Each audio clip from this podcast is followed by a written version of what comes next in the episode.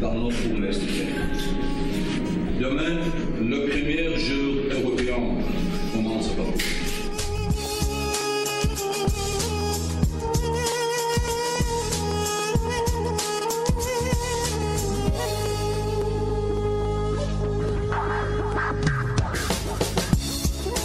Quand je, je disais que je suis venue d'Azerbaïdjan, je me demandais euh, c'est où ça? C'est en Afrique? C'est c'est Afghanistan Et quand je dis que c'est l'Union soviétique, Caucase, ah oui d'accord. Mais le nom Azerbaïdjan.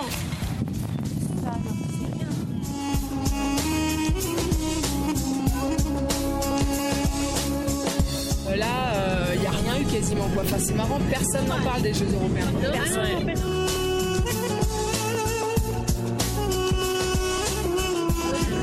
N'avait pas fait ce voyage à Bakou, je crois que j'aurais pas eu conscience que les Jeux Olympiques européens étaient, euh, étaient organisés cette année.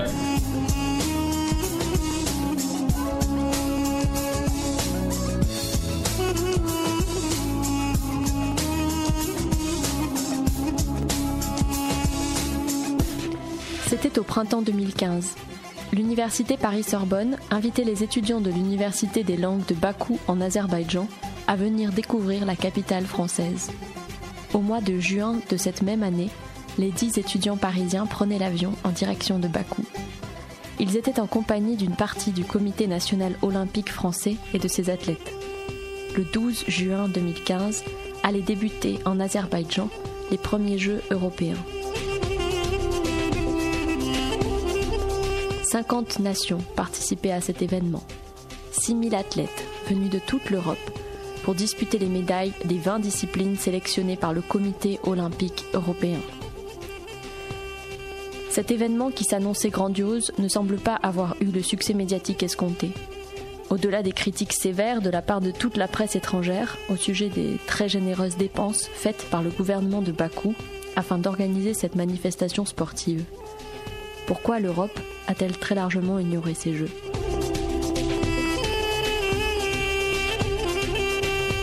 L'adhésion en 2001 de l'Azerbaïdjan au Conseil de l'Europe n'a fait que confirmer ses ambitions européennes depuis bien longtemps formulées. Transformée en ville olympique, Bakou était bien la meilleure vitrine du pays pour montrer toute la modernité de l'Azerbaïdjan. Mais c'est au-delà des apparences que s'est construite la rencontre entre les étudiants des deux universités. Ils sont partis découvrir l'histoire et la culture d'un pays au carrefour de l'Orient et de l'Occident. Paris, Bakou, l'Europe comme un terrain de jeu. Un reportage proposé par Carmen Sage.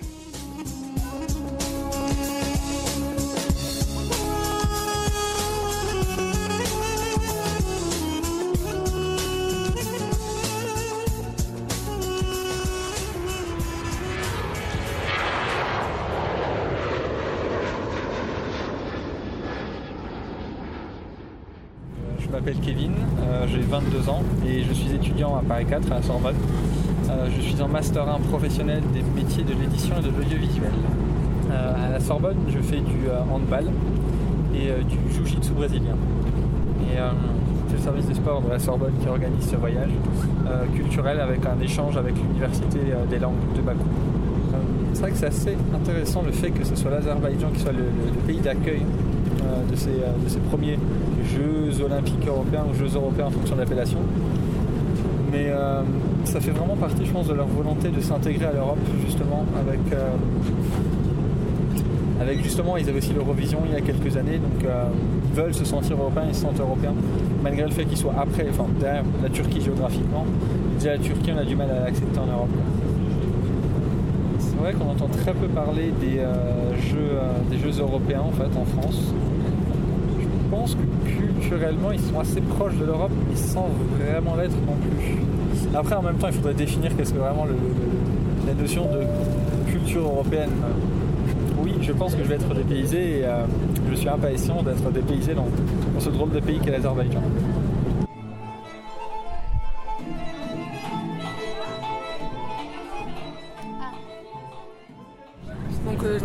Euh, je suis entraîneur de l'équipe euh, de waterpolo féminin. C'est un, collectif de jeunes filles euh, qu'on entraîne depuis le, début de la saison sous forme de stage, avec diverses sélections au fur et à mesure. Elles ont réussi à se qualifier au mois de mars face à à cinq équipes. Donc il y avait l'Angleterre qui s'est qualifiée également avec elle, la République tchèque, la Suisse et le Portugal. Du coup, ça leur laisse une chance de pouvoir bah, se confronter aux meilleures nations européennes.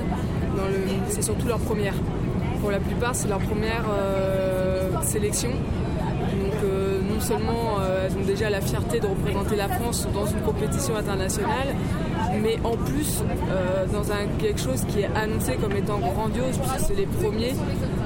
L'Azerbaïdjan étant un pays relativement riche, je pense, doit vouloir en mettre plein les yeux. C'est quoi en France, du coup, qui a fait qu'on n'en parle pas beaucoup? Vraiment juste euh, le fait que les médias ne s'y intéressent pas? Euh, Je pense que les, déjà à la base en France, on s'intéresse pas énormément au sport, mis à part le football. La natation, on en parle de plus en plus, mais là, il s'avère que c'est les moins de 17, donc ça les intéresse moins, effectivement, que si c'était des seniors. Euh, après, c'est que des sports qui sont peu médiatisés. Le judo, euh, il est peu médiatisé. Le taekwondo, j'en parle même pas. le tir, le tir à l'arc, le tir au pistolet, euh, le triathlon. Euh, je pense que le beach volley, je pense que voilà, seuls les amateurs et ceux qui en font connaissent. Mais je pense que si les gens n'en parlent pas parce que c'est à bas coût. Parce que si c'était dans un pays européen ou par exemple en France ou en Allemagne, je pense que ça aurait été différent. Après, je pense qu'il y a une grosse com en Azerbaïdjan et je pense dans les pays limitrophes mais en France, la, com n'est pas venue jusqu'en France parce qu'en Angleterre, par contre, ils en parlaient beaucoup plus qu'en en France. En France, un jeune qui veut avoir une vie professionnelle, on lui dit arrête le sport. Euh, nous, on a eu un gros souci avec notre équipe moins de 17, euh, c'est que la plupart, elles passent leur bac de français cette année. Donc c'est en report en, septembre. Pour certains parents, c'est est-ce que je laisse ma gamine faire cette expérience-là de sport de haut niveau est-ce qu'elle se concentre sur les études? Là, on est le 9 juin 2015, donc les JO n'ont pas encore commencé. Ils commencent euh, le 12 avec la, cérémonie, je crois, et vous vous attaquez très tôt, non? C'est qu'on rencontre la Russie le lendemain matin de la cérémonie d'ouverture à 8h15. Donc euh, la question se pose de savoir si pour des réseaux sportifs on laisse euh, les filles à l'hôtel et va pouvoir profiter de cette expérience-là ou est-ce qu'on les laisse de toutes les façons profiter de la cérémonie?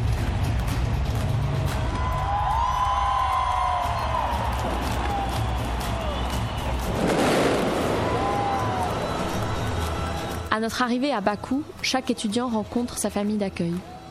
Nous partons découvrir la ville en compagnie de Gulnara, la mère de Farida, qui nous loge dans leur appartement. Gulnara est professeur de français à l'université. Son mari était chevalier des arts et des lettres de la République française.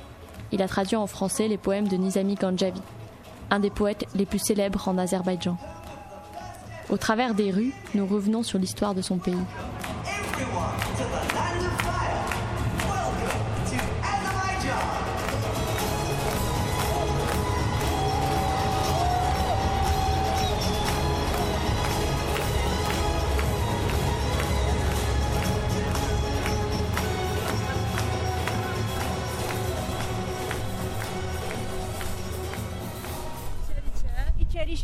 Vieille ville. Ah, la vieille ville dans son ensemble. Oui. Et toi, c'était dans quelle rue tu habitais? On n'est pas loin là? C'est pas moi, c'est mon grand-père qui habitait là. moi, je ne, suis, je ne suis pas née ici. Je suis née dans, dans une autre maison. Mais je sais que mon grand-père, il habitait ici. Et j'ai beaucoup de photos de mon grand-père. Euh. Quand tu vois les photos, ça ressemblait encore à, ça? Ouais. Il n'y a pas eu beaucoup d'aménagement dans la vieille ville? Ouais, non, c'est comme ça. Regarde, les vignes.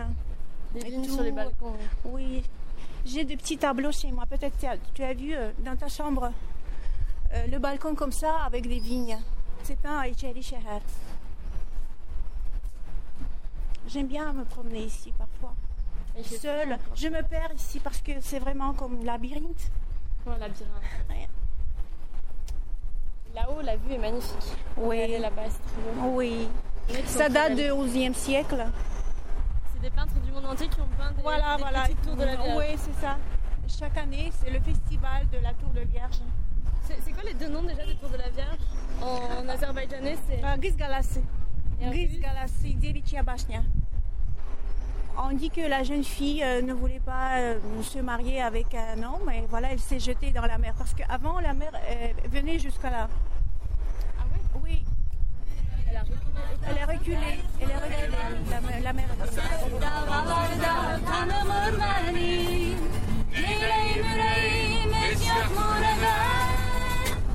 la tour de la Vierge est une tour fortifiée de la vieille ville. Couverte de pierres, cette tour a été construite sur une falaise et protégée par un rempart. En 1964, elle devient un musée, puis en 2000, elle sera classée en tant que patrimoine mondial de l'UNESCO. Mais la Cité des Vents, autre appellation de la capitale, est aussi une ville de contraste. Outre les vestiges de l'Antiquité et du Moyen Âge, l'architecture sophistiquée du littoral atteste du caractère moderne de la ville, avec ses gratte-ciels et ses équipements à la pointe de la technologie.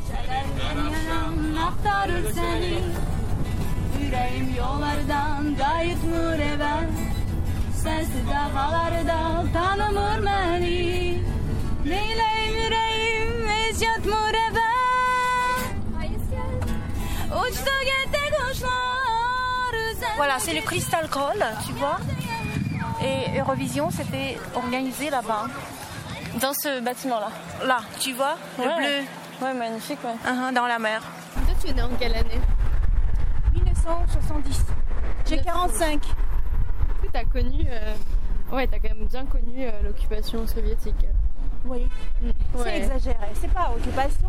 Je crois que l'époque soviétique, elle nous a donné beaucoup de choses. Instruction. On parle des langues. Mm. Puis euh, le système éducatif de l'Union soviétique était très fort. Mhm. J'ai jamais sorti d'Azerbaïdjan, j'ai appris le français ici. Ouais, tu le parles très bien. Voilà, j'ai appris avec le système soviétique. Ah, ça marche, tu vois, je parle. Donc, c'est pas négatif. Maintenant, bien sûr que notre ville est devenue plus belle. Ouais. Nous avons beaucoup plus de possibilités. On peut sortir, faire les études en France et tout. Le monde est ouvert pour nous. Ce que j'ai pas pu faire, ma fille, elle, elle peut le faire.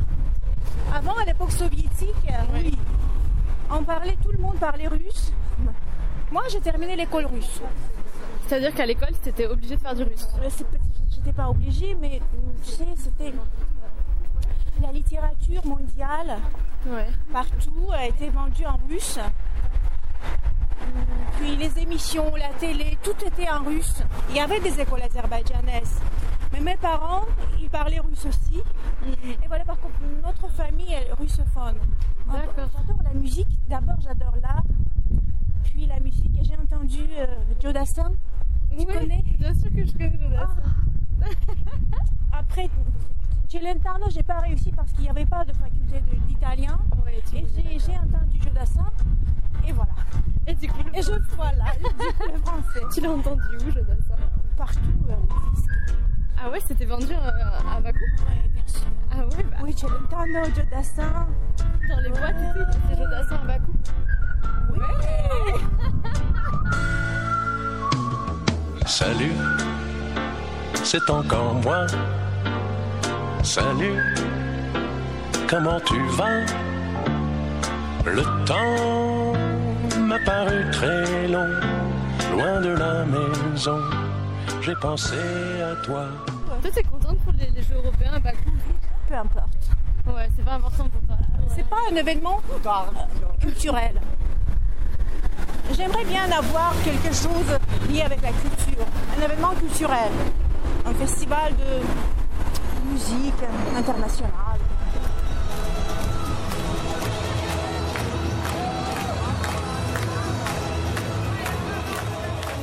Je m'appelle Benjamin Maz, je suis adjoint au directeur technique national à la Fédération française de triathlon. On est arrivé donc le mardi 9 euh, juin dans un vol qui était parti en fin de matinée. On était donc tous logés au village olympique, enfin au village euh, des Jeux européens avec l'ensemble de la délégation française.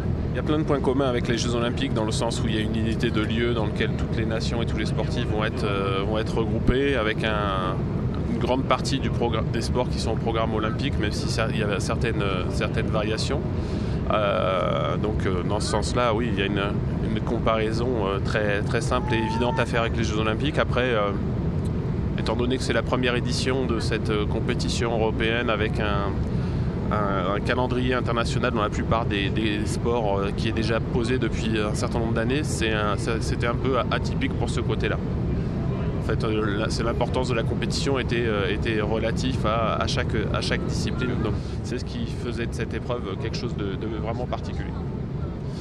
Oui, alors pour l'aspect, on va dire, de la, ville, la construction, de, l'atmosphère, j'avais déjà été faire en, fin d'année 2011 une compétition d'une Coupe du Monde de, cyclisme sur piste à Astana, donc au, Kazakhstan.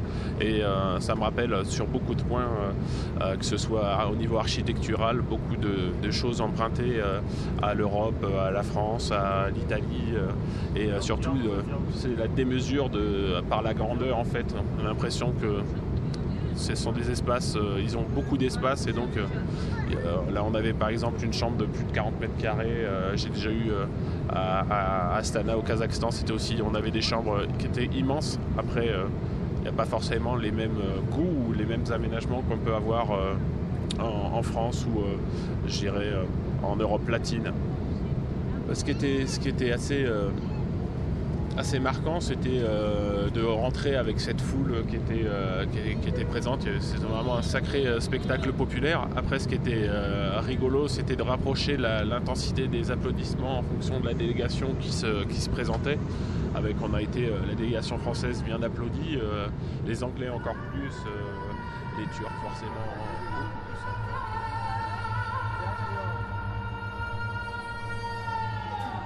À la fin de la cérémonie d'ouverture, les 50 nations européennes ont défilé dans le stade olympique. Plus de 68 000 personnes ont assisté à ce grand spectacle. Au moment où les Arméniens ont dû défiler, le public azerbaïdjanais a hué la délégation sportive. Loin d'être une simple anecdote, ce fait vient rappeler la situation géopolitique à l'origine des rapports conflictuels entre les deux républiques caucasiennes. En 1991, l'Arménie occupe la région du Haut-Karabakh, historiquement rattachée à l'Azerbaïdjan.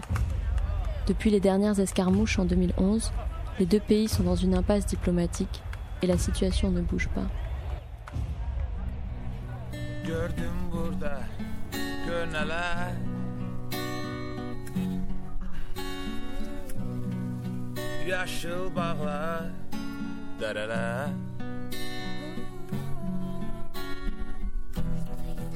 Köndüm burada dinceler Xəzəri sahilində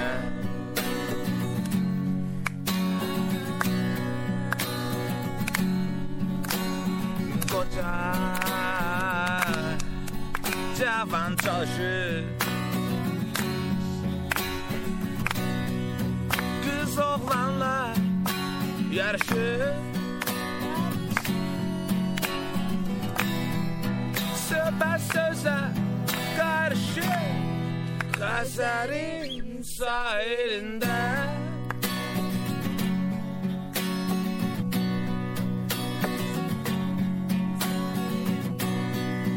Torpah sarı, kum sarı. Güzeldi, ruzi garip çaldı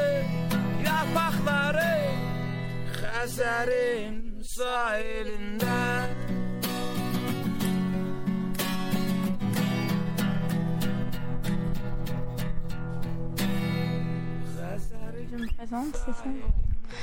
Je m'appelle Farida Moussaïeba. J'ai 18 ans, bientôt 19, dans deux semaines. Euh, je fais mes études à l'Université des langues étrangères, à la faculté de la traduction de français vers le russe. Euh, j'étais à Paris au mois de mars. On y était pendant une semaine, on habitait dans une famille d'accueil. Et euh, maintenant, ce sont les Françaises qui habitent chez nous. Et c'est une très très belle histoire de, de partage, de communication, de, de tout. Mm. Qu'est-ce que tu as préféré de ton séjour à Paris? J'ai préféré de euh, vraiment habiter dans une maison où il y a des Français. On, on, a pu communiquer, on a pu vraiment comprendre ce, euh, ce qu'est la France dedans de cette famille parce que euh, la France c'est c'est pas la Tour Eiffel c'est c'est pas le Notre-Dame etc il y a quelque chose beaucoup plus euh, profond. Et euh, moi, j'adore la culture française et euh, la vision du monde des Français. Je, suis entrée dans le site des, euh, des Jeux européens de Bakou et euh, j'ai vu qu'il y a des, des inscriptions avec bénévolat et euh, maintenant je suis bénévole. ouais, je travaille avec le comité français olympique et sportif. C'est une très belle expérience. Ça c'est un peu fatigant mais c'est très intéressant de, de passer les jours avec les Français, de faire quelque chose de hum, d'utile. Quelle est la plus grande différence entre les jeunes azerbaïdjanais et les jeunes français? Euh, je dirais la liberté d'expression. Parce qu'ici, les adolescents, ils ne peuvent pas s'ex- s'exprimer quand ils veulent. Ils ne peuvent pas faire des choses qu'ils veulent. Et euh, surtout, la liberté. Vous avez plus de liberté que nous. Qu'est-ce qui est différent dans les relations filles-garçons entre Hmm. l'Azerbaïdjan et la France? À Bakou, c'est très rare, par exemple, de voir hum, enfin, filles et garçons qui, qui vont ensemble et qui s'embrassent juste au milieu de la rue. C'est rare, c'est rare. Et j'ai l'impression que le soir et le monde de la nuit, il est plus réservé aux garçons. Oui, ça c'est vrai. Ça c'est vrai. Par exemple, hier, quand on a rentré de, de ce, ce café, il y avait. C'était quelle heure? C'était. Nous sommes rentrés à 5h30. Oh là là. Ah, ouais, il y, il y avait que de garçons dans les rues. Qu'est-ce que tu aimerais faire plus tard? Moi, j'aimerais bien faire quelque chose avec les relations internationales culturelles parce, parce que moi, je m'intéresse beaucoup à l'art, la culture, la musique, j'adore ça. Et euh, je m'intéresse à la politique, mais euh, elle me plaît pas beaucoup. Mm, Tu vois la différence, je m'intéresse, Mhm. mais elle, ne elle ne me plaît pas beaucoup. Je pense pas que la politique c'est quelque chose euh, pour une femme. Je sais pas pourquoi, mais je, je, je vois dans la politique que les garçons. Ils sont plus, euh, plus forts. Est-ce que tu as jamais rêvé d'être musicienne un jour? Oui, bien sûr. Dès l'enfance, je, je rêve d'être euh, chanteuse et tout. Mais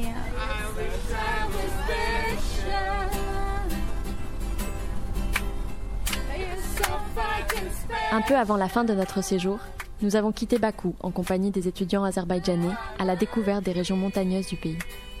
Nous avons emprunté des routes de crête en direction de Gabala, située au pied d'une des plus grandes montagnes d'Azerbaïdjan, dénommée le Bazar d'Uzu. Le Caucase est la plus grande chaîne de montagnes d'Europe. Son plus grand sommet, qui se trouve sur la montagne de l'Elbrouz, culmine à plus de 5600 mètres. En traversant les massifs encore complètement sauvages et non exploités sur le plan du tourisme, nous avons croisé de nombreux éleveurs et paysans. À notre arrivée à Gabala, nous avons rencontré le personnel de la toute jeune station de ski. Farida était notre interprète. Salam, euh. Ah, il dit bonjour, euh, je suis très ravie de vous voir ici. Euh, je m'appelle Ramil Jafarov. Euh, je, suis, je travaille ici dans la section euh, des relations avec les touristes, etc. Quand est-ce qu'a été créée cette, euh, cette station euh, de télécabine Euh, se place dans le centre d'Azerbaïdjan, il a une très bonne situation, euh, situation géographique et il attire l'attention beaucoup de beaucoup de touristes. Et il dit que ces stations ont été créées en janvier euh, 2014.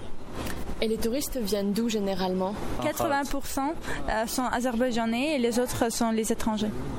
Donc à terme, la station peut accueillir des compétitions sportives ou c'est déjà le cas Ou pour le moment c'est juste du, du ski de loisir? Yok. Hele yarışlar C'est le but principal de, ces de, ces, de cette station était euh, la, la station qui va accueillir les co- compétitions différentes de ski.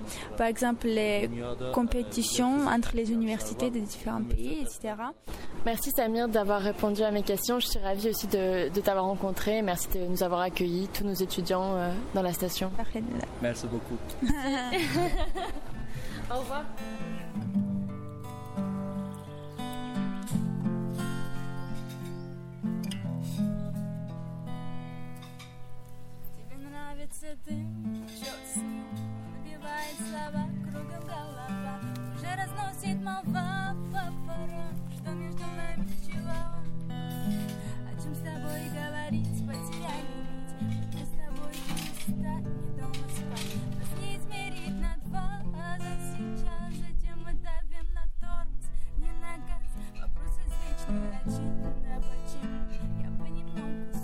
Tourisme est en plein essor en Azerbaïdjan. Il se développe en priorité autour du tourisme de luxe, ou alors, en partie au détriment de la population locale, l'aménagement du territoire est tourné vers la perspective d'attirer l'attention sur le pays, en accueillant des événements de culture de masse, Eurovision, Jeux européens et championnats divers. Quatre matchs de football devraient avoir lieu en Azerbaïdjan lors de l'Euro 2016. Même si le paysage urbain de la métropole bakinoise impressionne par sa modernité, la population azerbaïdjanaise reste à plus de 40% rurale. Le secteur agricole contribue à près de 6% du PIB et emploie près de 38% de la population active. Mais du fait du manque de la modernisation, la productivité reste basse. Le pays reste très largement dépendant de ses ressources du sous-sol, pétrole et gaz. Ces seules ressources représentent 95% des exportations du pays et 70% des revenus de l'État. Le pays a vu récemment chuter son niveau de pauvreté. Cependant, le régime autoritaire du président Ilham Aliyev ne laisse pas de place pour l'opposition. Dans le classement mondial de la liberté de la presse 2015, l'Azerbaïdjan obtenait la triste place de 162e sur 180. Le gouvernement étouffe bien souvent les voix grinçantes de l'opposition en procédant à des arrestations arbitraires. C'est au vu de ces pratiques non démocratiques que l'association Human Rights Watch encourageait les nations européennes à boycotter les Jeux quelques mois avant. L'échange universitaire entre la Sorbonne et l'Université des langues de Bakou est un symbole évident des nouvelles possibilités de mobilité et d'ouverture offertes aux habitants et inimaginable il y a un peu plus de 20 ans.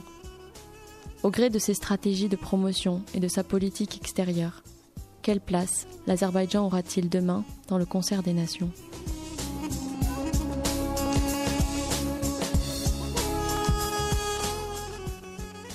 Paris-Bakou, l'Europe comme un terrain de jeu.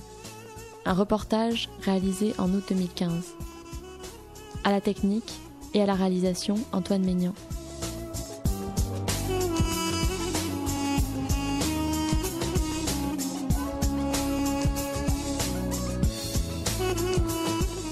Merci au service des sports et à son équipe pour avoir encadré ce voyage et permis ces rencontres.